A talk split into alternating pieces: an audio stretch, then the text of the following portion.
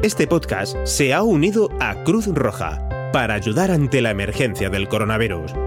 Queremos pedir tu colaboración para que Cruz Roja pueda seguir ayudando en la entrega de alimentos o los traslados de afectados en alguna de sus más de 500 ambulancias. A través del plan Cruz Roja Responde. Entra en www.cruzroja.es barra coronavirus y ayúdanos.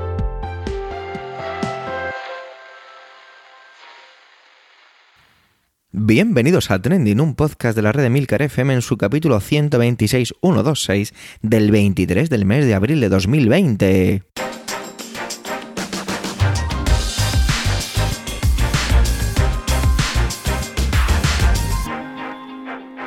Trending es un podcast sobre lo que pasa, sobre lo que ocurre, sobre las noticias que pueblan las redes sociales. Todo ello con opinión y siempre con ánimo de compartir. Por ello somos varias voces, aunque yo, Javier Soler, haga de presentador. Trending es tu podcast de noticias semanal. Adelante. 23 de abril. Este día siempre me gusta mucho, la verdad, porque es el día del libro. Y yo, pues, no soy un loco de la literatura, como puede ser Sara Barbera del podcast eh, Habitación 101. Pero bueno, los libros siempre me parece que tienen algo especial, algo bonito. No sé, bueno, antes de ponerme muy cursi y de poner musiquita romántica aquí en este podcast que no pegaría nada, vamos a empezar ya con las intervenciones. Y es que justamente tenemos de nuevo aquí a Sara Barbera, que nos trae, pues eso, el Día del Libro, por qué se celebra y cómo se va a hacer este año y un poquito una crónica de, de ello. Así que gracias por asomarte de nuevo y adelante, Sara.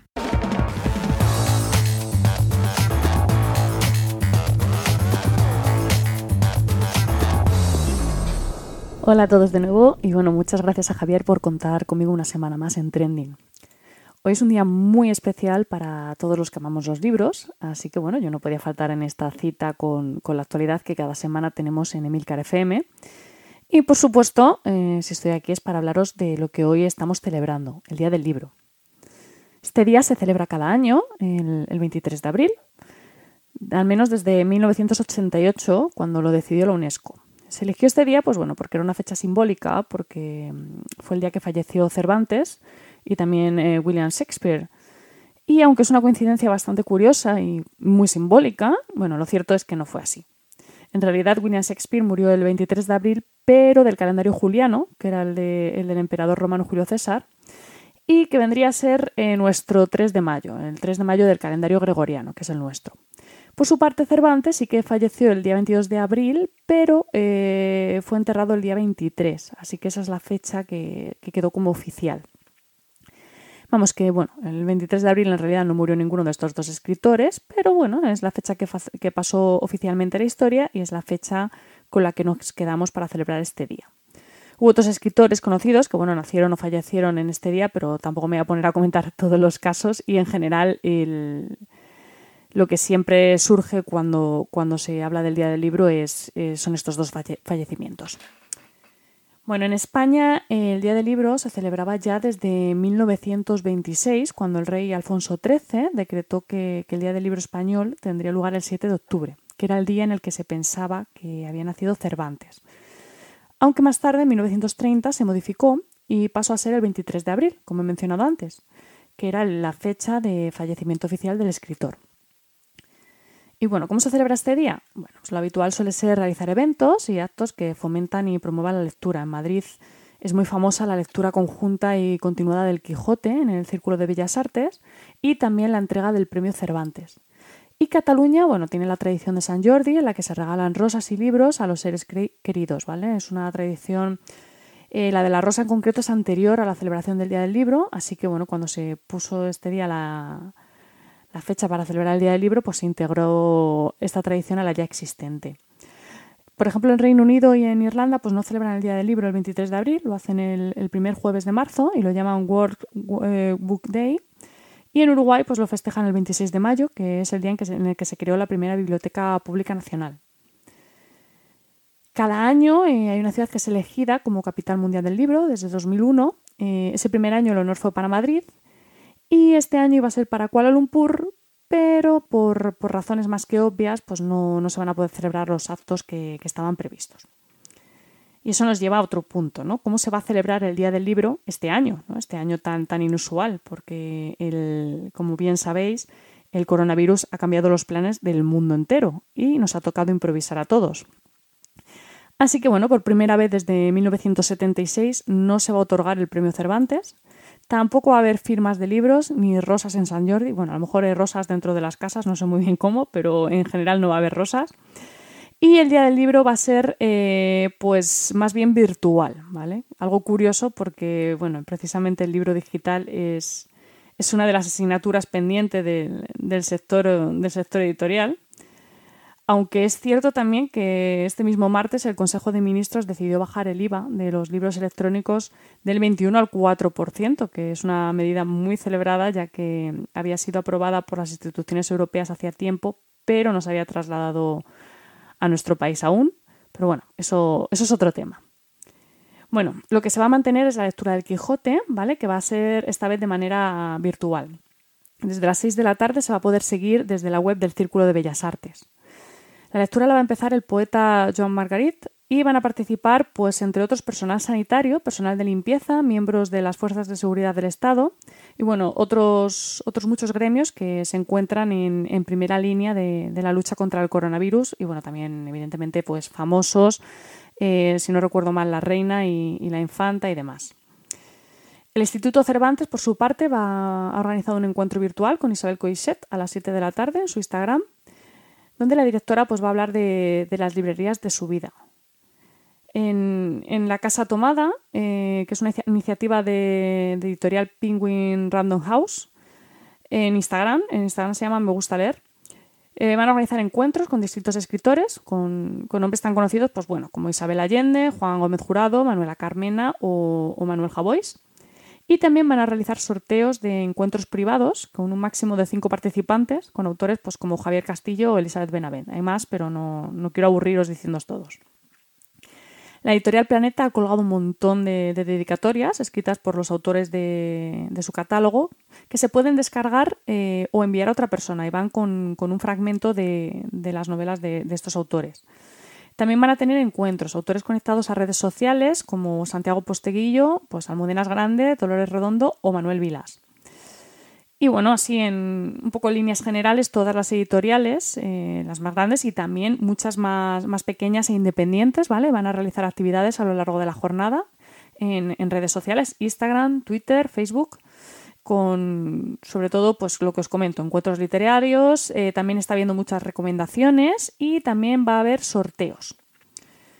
Otra iniciativa muy interesante que me ha gustado mucho es la compra en diferido, ¿vale? Son como una especie de vales que las librerías han creado pues para poder recibir soporte por parte de los lectores en estos momentos tan duros para ellas, porque las librerías pues tienen, siguen manteniendo gastos pues, de alquiler y demás, pero no están pudiendo vender por, lo que, porque están cerradas, obviamente. Entonces, bueno, pues de esta manera vas a poder comprar un libro ahora y recogerlo cuando las librerías vuelvan a abrir. Y de esta manera, pues apoyarás también a estos negocios. Las compras se van a poder realizar a través de, una web que han habilitado que se llama todostuslibros.com, donde tú puedes buscar un título y localizar la librería más cercana donde adquirirlo. Y lo que decía, ir a buscarlo después de, que termine todo esto. Y vamos, desde luego opciones para, celebrar este día no van a faltar. Yo eh, no podía dejar de sumarme a todos estos eventos, así que en Habitación 101 vamos a realizar un, encuentro virtual eh, a las 6 de la tarde donde pues evidentemente seréis todos más, que bienvenidos. Eh, aprovecharemos pues para recomendar algunos libros, si tenéis algún libro que, estáis deseando recomendar, pues traedlo preparado. Y también eh, haremos un, un pequeño y muy modesto sorteo. Así que nada, lo dicho, disfrutad mucho de este día, razones para celebrarlo tenemos y sobre todo llenarlo de lectura. Un saludo.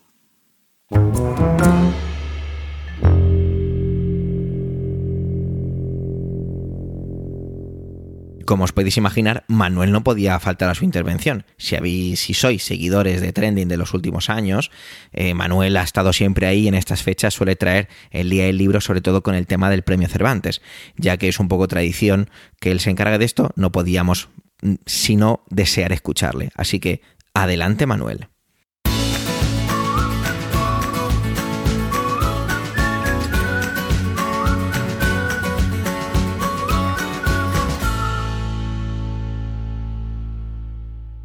Hola oyentes, hola equipo trending. Hoy es el día del libro. eso ya lo sabían. Y además, Sara de Habitación 101 nos ha informado con detalle de la historia de este día y las celebraciones virtuales que van a tener lugar. En la ciudad en la que yo vivo, Alcalá de Henares, el 23 de abril es un día de fiesta. Bueno, a ver, no es que sea un día festivo local a efectos laborales, sino que la ciudad pues se reivindica como la ciudad de la cultura con la entrega en el Paraninfo de la Universidad del Premio Cervantes, una entrega que realiza la Casa Real, a la que asisten también representantes del Gobierno, del Ministerio de Cultura, de la Universidad y de la propia ciudad. Una entrega que paraliza el centro de la ciudad con las medidas de seguridad, pero que sobre todo hace que esta, que la ciudad se vista de gala. Este año no podrá ser. La Casa Real, lógicamente, ha pospuesto la entrega hasta que se reúnan pues las condiciones idóneas para ello.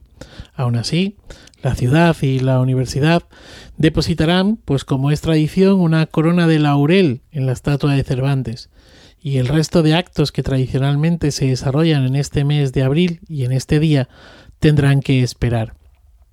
Este año Joan Margarit es el premiado. Bueno, en realidad él es Premio Cervantes 2019, pues este premio se falla en noviembre-diciembre y luego se entrega eh, en abril del año siguiente. Joan Margarit es un enorme poeta catalán. Escribe tanto en catalán como en castellano. Eh, cuando recibió la noticia del premio expresó su asombro por el reconocimiento de su obra y su persona, pero sobre todo porque, según él, y cito textualmente, habían premiado la poesía, y que hayan premiado la poesía es un milagro, decía. Bueno, no es la primera ni la última vez que se premia la poesía y a los poetas en los premios Cervantes. Sin ir más lejos, el premio del 2018 fue para la uruguaya Ida Vitale, también poeta. Sin embargo, eh, su asombro, su comentario, no deja de ser significativo, pues el cuento o la poesía son para algunos, eh, para el mercado incluso, pues un arte menor, Margarit significa el triunfo de lo supuestamente pequeño, la poesía de David frente a Goliat, como el triunfo de tantos otros que le han poetas que le han precedido en este premio. Este poeta, eh, Joan Margarit, es arquitecto y catedrático de cálculo de estructuras de la Universidad Politécnica de Barcelona. Una buena parte de su obra la ha pasado construyendo uy, una buena parte de su vida, mejor dicho, la ha pasado construyendo obras y otra buena parte construyendo versos. Sin ir más lejos, uno de sus poemarios se titula Cálculo de estructuras. Sin duda, un guiño a lo que él es por partida doble. En una entrevista que le hicieron en el programa de radiotelevisión española Página 2, recuerda cómo realizaba visitas de obras y cómo antes y después eh, solía escribir versos en los bares cercanos a esas obras.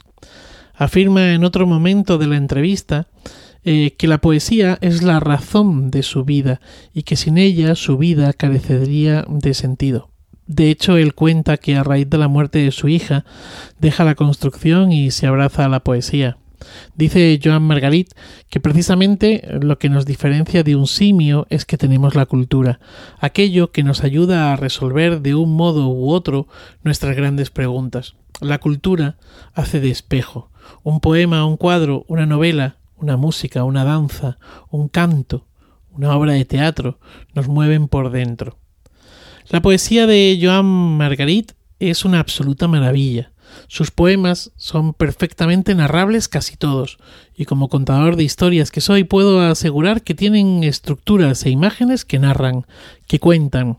Son poemas brutales, descarnados, elegantes, inteligentes, trágicos, eh, felices e intensos, muy intensos. Si entras en su página web, joanmargarit.com, pues podrás encontrar eh, muchos de sus poemas. Incluso podrás encontrar eh, muchos de estos poemas eh, en audio, narrados, recitados por el propio Joan Margarit.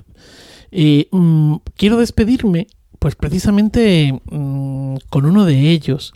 y bueno, no, no, sé si Joan Margarit llegará a escuchar este audio, pero ya mm, de antemano le pido eh, perdón eh, si en, esta eh, manera en la que voy a interpretar su poema, bueno, pues no es quizá la, la que a él le hubiera gustado.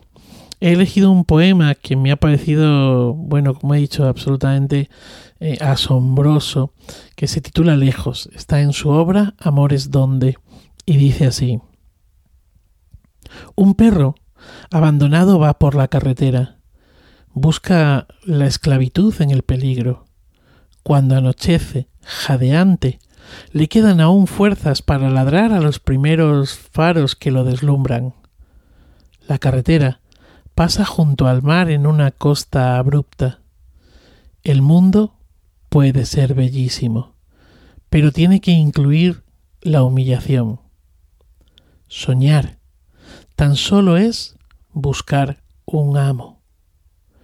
Feliz día y feliz vida.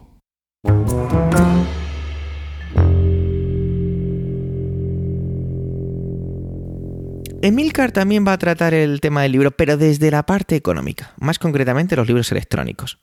Pese a lo dicho en la introducción de que los libros me parecen algo especial, reconozco que, y bueno, reconozco y lo digo sacando pecho, que me encanta leer en mi Kindle, en mi dispositivo de, de en un lector de libros electrónico, ¿vale? Porque me parece súper práctico, muy cómodo, mm, desde que tengo Kindle leo muchísimo más de lo que leía antes. Bueno, pues antes de enrollarme yo, que no es mi intervención, sino la de Milcar, eh, decir que esto de los precios de los libros electrónicos justo acaba de cambiar. Adelante, Milcar.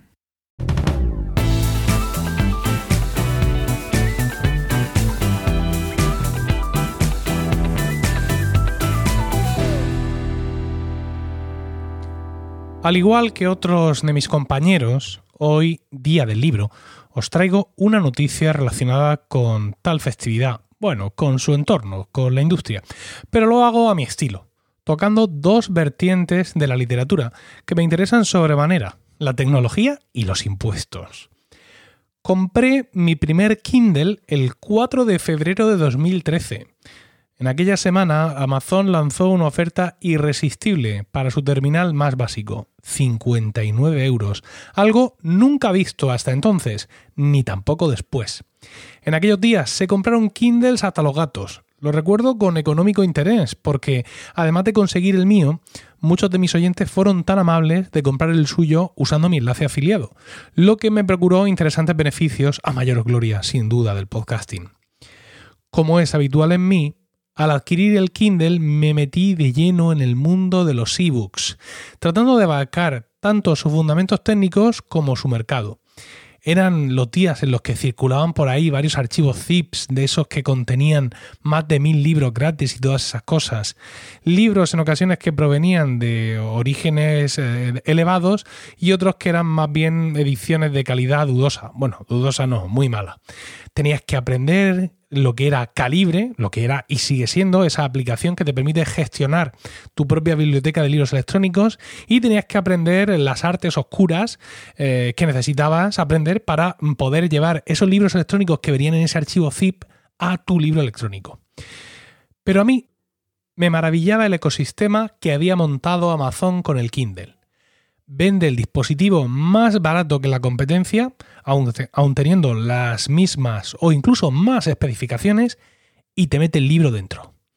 Meter un libro electrónico dentro de un lector de libros, como ya he comentado antes, es una proeza al alcance de pocos mortales, un conocimiento que pasa de boca de druida a oídos de druida en las noches de plenilunio. Con este sistema de tienda integrada, Amazon había liquidado por completo el problema y de paso casi a toda la competencia. Entras a la web de Amazon, eliges un libro, le das a comprar y en segundos lo tienes en tu dispositivo. O mejor, desde la propia tienda integrada en el dispositivo, eliges, compras y empiezas a leer también en cuestión de segundos. Sin embargo, en aquel momento la industria tenía un lastre importante en España, el IVA de los libros electrónicos era del 21%, al contrario que sus réplicas en papel, que gozaban del IVA cultural del 4%. Todo esto mil veces recurrido y mil veces perdido. No es un producto cultural, es un servicio electrónico. Era una medida obsolescente, arcaica, senil, poco ecológica, que lastraba el auge de un sector tecnológico potencialmente muy importante, dejándole además a las ruedas de la piratería. El público no entendía que un bestseller costara 21 euros en la librería y fuera potencialmente incluso más caro en formato electrónico. Poco a poco las grandes editoriales fueron entendiendo el fenómeno y adecuando el precio de los libros electrónicos para amortiguar el IVA y para poner también más de manifiesto el ahorro en materiales, impresión y distribución. Fue aquel un movimiento liderado por muchos autores individuales que, a su propio riesgo y muchas veces bajo autoedición, decidieron estar en primera línea de esta batalla. Ahora, para impulsar la demanda de contenidos digitales en estos tiempos, el gobierno ha decidido, por fin, que los libros electrónicos y otras publicaciones digitales gozarán del mismo IVA del 4% que sus contrapartidas en papel. Es una medida que llega realmente tarde, ¿no? Cuando el sector ya se ha autorregulado, pero que no por ello deja de ser bienvenida. Vamos a ver qué pasa ahora con los precios. En estos momentos, si visitamos eh, cualquier tienda de libros, si visitamos Amazon, si visitamos casadellibro.com, vemos que un top ventas, por ejemplo, de la editorial Plaza y Janés, que es una gran editorial española, cuesta 19,90 en formato de tapa blanda y 9,49 en su versión ebook. Cuesta tanto cuesta estos precios exactamente igual en Amazon que en Casa de Libro. Exactamente igual para la versión Kindle que para la versión de libro electrónico que venden en Casa de Libro. Este precio de 9,49 lleva hasta este momento incorporado el IVA del 21%. Si quitamos el 21 y dejamos el 4, nos queda 8,15, mm, prácticamente la mitad del precio del libro en tapa blanda. Vamos a ver ahora bajar el precio de este libro a 8,15 ¿O pensarán las editoriales que mejor no? Que es el momento de recoger el teórico esfuerzo de contención de estos últimos años. Hagan sus apuestas.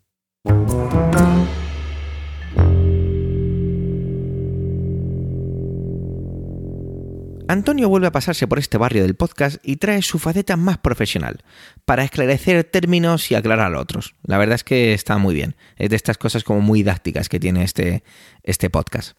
Cuando nos dijo su tema lo definió de esta forma, ¿vale? Dijo que era el derecho a mentir, a cuenta de lo de los bulos, el general de la Guardia Civil, pero sin entrar mucho en esa polémica, pero sí en definir qué es una injuria, una calumnia, una difamación y un libelo, que es lo que persigue el Código Penal. Casi nada, ¿eh? Pues nada, os dejo ya con él. Adelante, Antonio.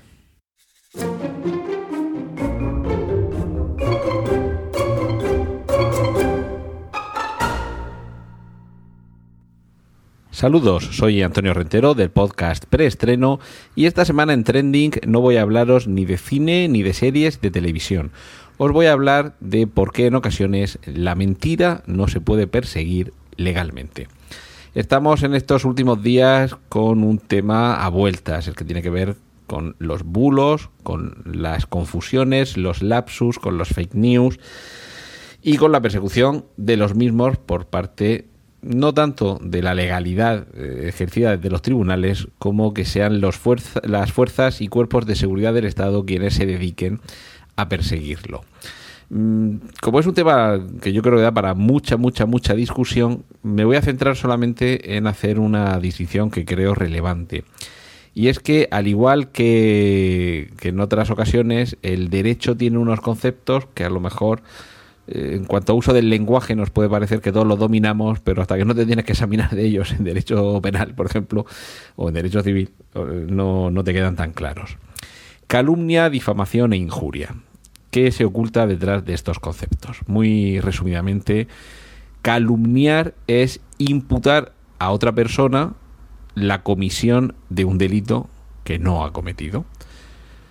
La difamación sería facilitar información que ofende eh, o que afecta al honor de otra persona y con la injuria estaríamos estableciendo un juicio de valor que lo que trata es de menoscabar la reputación o la consideración de otra persona.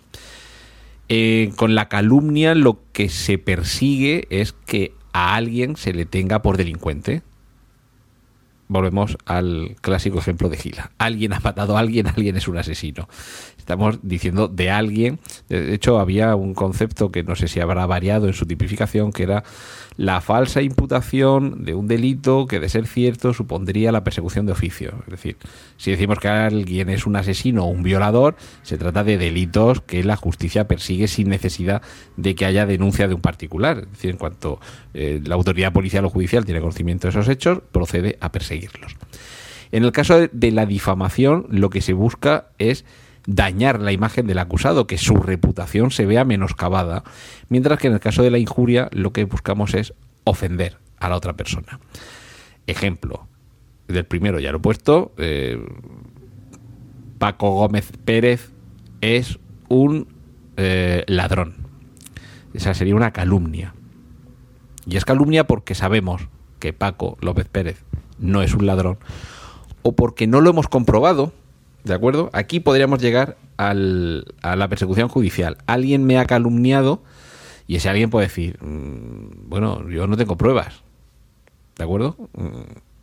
Mm, mi voluntad no es la de acusarle de un delito que no ha cometido, pero no tengo las pruebas fehacientes para sustentar mi afirmación. En el caso de la difamación, Aquí eh, ya vamos a otro tipo de delitos. En el caso de la calumnia eh, sería eh, un delito grave aquel del que estamos acusando. En el caso de difamación podría ser un delito más leve. Es decir, podemos decir que nuestro vecino, pues yo he visto a Paco echarse gasolina y, e irse sin pagar, por ejemplo. Eso no se trataría de un delito grave. En algunos casos podría ser una falta. Y por último, en cuanto a la injuria, como lo que tratamos es de ofender al acusado, esto puede ser desde un insulto, o sea, el, clásico topeca de tonto pequeño cabezón, a decir de alguien, y aquí entraremos en terrenos difusos, tú puedes decir de alguien que es un proxeneta, por ejemplo, sin tener pruebas de que lo sea. Le podrías decir a alguien, tú eres un chulo putas, y eso constituir eh, un, insulto, es decir, una ofensa, pero ojo, porque según dónde y cómo lo digas, eh, se podría tener como difamación si estás buscando con ello eh, afectar negativamente a la, imagen del acusado, pues yo sé que fulano mm, gestiona un prostíbulo. O incluso podría ser una calumnia porque ya le estás acusando de la comisión de un delito. No sería un comentario, digamos, hecho a la ligera, sino con un tono acusatorio. Esa sería la, diferencia. Pero, como veis, hay circunstancias conexas entre ellos, eh, circunstancias difusas entre calumnia, difamación e injuria. El Código Penal tiene respuesta individualizada para cada uno de ellos, cada uno con su propio artículo, como debe ser, principio de tipicidad. Pero creo que todo esto se aleja bastante de esa persecución del bulo que algunos eh, pretenden y que además pretenden que sean los cuerpos y fuerzas de seguridad del Estado quienes se dediquen a perseguir los bulos. La mentira no delinque. Decir que mm, el coche que me has vendido es rojo cuando es verde es una mentira, pero no es un delito. El delito es pretender vender un coche que tiene unas condiciones que en realidad no tiene, eso podría ser una estafa, ¿de acuerdo? Pues con la manifestación de distintos pareceres o con la difusión de algunas informaciones puede suceder lo mismo, que sean falsedades, pero no necesariamente que se esté cometiendo delito y, que estén amparados por la libertad de expresión. Es decir, podemos establecer juicios de valor que podrían tenerse como incluso juicios peyorativos, pero realmente estar eh, protegidos por el principio constitucional de la libertad de expresión, que por cierto está tres renglones más arriba del derecho a la libertad de prensa, pero a que los medios de comunicación trasladen información veraz. Ojo, veraz no significa verdad, porque a lo mejor nos ha faltado una comprobación, a lo mejor la prueba resulta que tiene algún error. Aquí vemos en esta fotografía como alguien está haciendo algo. Sí, pero mira, aquí está esta fotografía desde otro ángulo. Y esto los amantes del fútbol sabréis que sucede en ocasiones con el VAR y con la prensa deportiva, que vemos una jugada desde un ángulo y parece una cosa y desde otro ángulo parece otra. quien emitió la primera imagen en la que parecía que había un penalti está faltando a la veracidad o a la verdad, porque veraz es, pero resulta que a lo mejor no es verdad, porque tenemos información adicional, alguna fotografía desde otro ángulo que nos demuestra otra parte de la realidad. Es decir, que mi reflexión esta semana es que no nos lancemos a perseguir a todo el que dice algo que nos parece que no es la verdad, porque entre otras cosas también os digo que 100% demostrable y objetivable es muy difícil que en ocasiones exista la verdad. Así que habrá que confrontar, como siempre en derecho, distintas perspectivas, distintas opiniones, distintos puntos de vista y me imagino que si tenemos un poquito de suerte y buena voluntad, en el cruce de todos ellos lograremos encontrar un poquito de, verdad. Pues este era mi, mensaje esta semana para que tengáis algún dato más cuando os lancéis a hablar de, de bulos, de fake news y de eh, afirmaciones que deban protegerse o perseguirse. Y recordad que, como decía J. Jonah Jameson en la película de Peter de Spider-Man, en la que Peter Parker iba a vender la información al periódico, solo si está escrito es libelo. Así que a ver si, lo aprendéis. Y espero que sigáis disfrutando con los contenidos del resto de mis compañeros aquí en Trending. Un saludo de Antonio Rentero.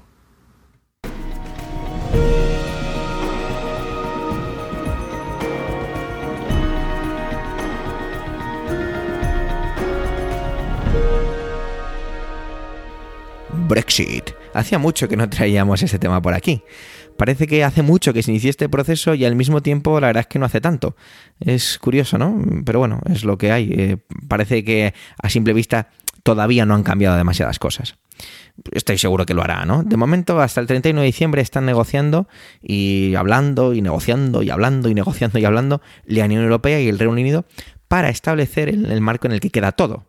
La palabra todo aquí, pues lo engloba, es una palabra grande, pesada y enorme, ¿no? Porque no solo comercio, sino movimiento de personas, relaciones con cada país miembro de la Unión Europea. Son muchísimas cosas, ¿no? Como el alumnado en esta época de, crisis, eh, estos dirigentes tienen muchos deberes que hacer.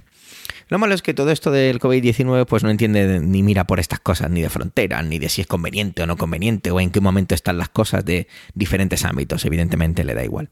Tanto es así pues que las negociaciones han tenido que frenar un poco, ya que los principales actores de esto, ¿no? Las personas que se están encargando o las cabezas de visibles de todo el proceso han tenido que parar. Por ejemplo, Michael Barnier, portador de, de Europea, pues dio positivo en coronavirus y por otro lado, el eh, encargado de eh, por la parte del Reino Unido, pues también aparecieron sus primeros síntomas, ¿no? También Boris Johnson eh, está enfermo y bueno, dicho sea de paso, está siendo bastante criticado por varios medios su gestión de la pandemia o su falta de esta. Pero bueno, de esto no va la intervención. Tenemos eso, a los máximos responsables de la negociación un poquito fuera de juego. Esperemos que como cualquier persona afectada por el virus pues se repongan. Y el tiempo pues va pasando. Como digo en mi círculo, los días pasan volando, las semanas no tanto y el mes y un poco más que llevamos en casa ha sido pues relativamente rápido. Se tiene que construir todo este tratado, convenio, acuerdo o como se llame, o todas estas partes anteriores antes del 31 de diciembre. Y queda pues escasamente siete meses y un poquito viendo el pasado y cómo todo esto del Brexit parecía que iba que se iba a ir ampliando de plazos, pues parece que parecería lógico o parecería lícito que se ampliara también este plazo, ¿no? Y es que mm, parece ser que esta fecha límite para poder pedir un aplazamiento digamos que todo va de fechas límite y es que para poder pedir un aplazamiento de la fecha límite del Brexit hay que hacerlo antes de que acabe junio, ¿vale? Es una especie de, pues eso, de moratorio que se extendería como máximo dos años desde la... que, que entraría en vigor a través del 31 de diciembre. Pues bien, desde Edimburgo Michael Russell, ministro de Asuntos Constitucionales de Escocia, pues ha pedido que, por favor exista una reunión urgente en la que aparezcan las cuatro naciones del Reino Unido representadas, es decir, Escocia, Gales, Irlanda del Norte e Inglaterra, para analizar la posibilidad de esta solicitud de moratoria, analizando las repercusiones que está teniendo en la economía y en la sociedad, en su sociedad, toda esta pandemia, ¿no? Y ha obtenido la, la, negativa por respuesta. Desde el gabinete del gobierno no contemplan ni la petición de ampliación de plazos ni esta en sí. Están convencidos de que su camino es el 31 de diciembre del 2020 y poco más le ha faltado decir y punto. Lógicamente hay un sector que ve que todo esto va a ocasionar, si no es que ha empezado ya, una recesión económica que puede ser muy grave.